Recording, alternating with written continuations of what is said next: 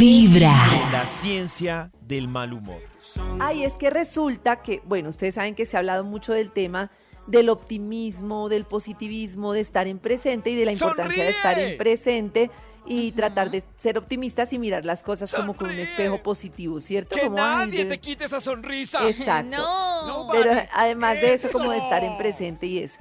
Resulta presente, que sí. una de las cosas que hay que tener muy en cuenta es que las emociones negativas son muy útiles para aprender. Si nosotros, por ejemplo, no analizamos nuestro pasado, es posible que no aprendamos de las experiencias pasadas. Si no tenemos el futuro, es posible que no planeemos, que no nos preparemos.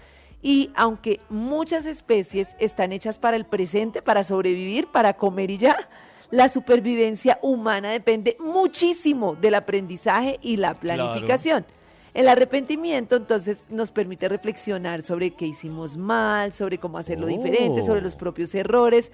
El futuro nos permite proyectarnos, programarnos para hacer algo. La ira es muy importante porque nos protege contra el abuso de otros. Si nosotros no tenemos ira, una persona puede abusar mil veces de nosotros. eh, y también, No, pues es todo. Karencita, ¿yo puedo confiar en lo que me da ira para saber que alguien está traspasando un límite conmigo? No, tú no. ¿O Esa hasta dónde pregunta la de ira? Nata es tan importante que no Es la muy entendí. ¿Hasta dónde la Oh. ira? Otro sí. No sé, de quieres pronto- responder, pues, a mí me parece muy importante lo que dice Nata y es, No la entendí. si a mí algo me causa ira permanentemente, en vez de lo que le dice a uno la psicología, que es reflexiona, sé compasivo, entiende, no sé qué, es definitivamente hay un límite que yo no estoy soportando, hay algo aquí que me dice mi intuición que no está bien de esta relación conmigo y, y no tengo por qué a aceptarlo así. todo. Pues, Eso iba a ah, decir bueno, como, pues, ¿cuál es el límite para descubrir si mi ira es, debo hacerle ¿Le da caso a mi todo? ira o, o son ganas de joder mías? Yo creo que deberíamos Ay, cobrarle a. Nata sus Pues yo, no, yo creo que la pregunta de Nata es súper valiosa porque es verdad. Si a mí todo me da ira y con todo el mundo me da ira, pues tal vez el problema soy yo. Pero yo creo que es como escribir la situación, pucha, me está dando ira todo el tiempo que me dejen en visto. ¿Será que estoy exagerando? Eso. ¿Será que es una situación molesta? ¿Por qué a mí me da ira? ¿Qué situación me recuerda?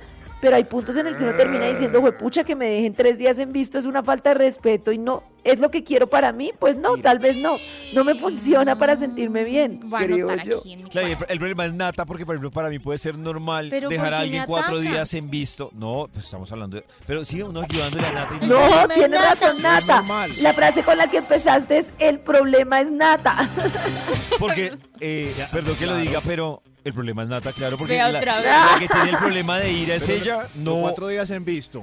claro, no, normal. pero es que pollito, claro que el problema es de uno, pero lo que Nata pregunta es muy valioso y ¿Qué es Nata? en qué momento esa ira es una cosa que yo debo trabajar conmigo y en qué momento es una cosa de ponerle límite al otro. Es confuso. Es, muy confuso. Es difícil. Claro. No las entendí, pero bueno. ¿No? De verdad. No, claro, pollito. ¿En qué momento yo tengo ira? Porque tú todos los días en el trabajo haces una cosa. ¿En qué momento es algo que yo deba trabajar conmigo? Mira, Karen, es que esto te recuerda a esto, es una bobada, no es tan grave. ¿O en qué momento es una señal de decirte, pollo, no hagas más esto porque me estás faltando al respeto? Oh. Bueno, en fin. El Bueno, yo sesgo del- entendí, Creo que gracias. Max y yo quedamos igual. No, pero yo sé que hay gente Pero que no yo- se entendió. Yo tengo fe que con los otros puntos voy entendiendo. A ver. El sesgo del optimismo también es un tema relacionado con el exceso de confianza. Y es como querer en general que somos mejores de los demás, que podemos, que no sé qué. Y eso hace que no nos preparemos para una tarea difícil, porque se supone que yo puedo, que soy lo máximo, que confío, ¿Y que no, no, sé somos qué. lo máximo? Y no necesariamente, al contrario, es como un tema realista. Yo ¿Somos siempre lo digo, mínimo? Uno tiene como, hay como dos fórmulas cuando uno quiere llegar a un punto. Lo que pasa es que los seres humanos queremos saltar de A a B de una. Y entonces es, uno es como el, el, ay, el quedarse en A, no voy a poder, esto es muy difícil, yo soy muy malo para eso, lo cual no conduce a un buen resultado. El opuesto es irse de una al B, yo puedo, soy lo máximo, lo voy a lograr. Y en el medio está para mí lo que deberíamos hacer, que es evaluar el camino. Juepucha, quiero lograr esto, pero esto tiene estos retos, va a ser difícil, me voy a encontrar esto en el proceso, cómo lo sorteo, ¿Cómo? cómo mirar a ver cómo es el camino para llegar y evaluarlo. El camino de la vida.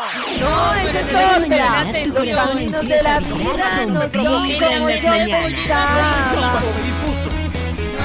No son como imaginaba.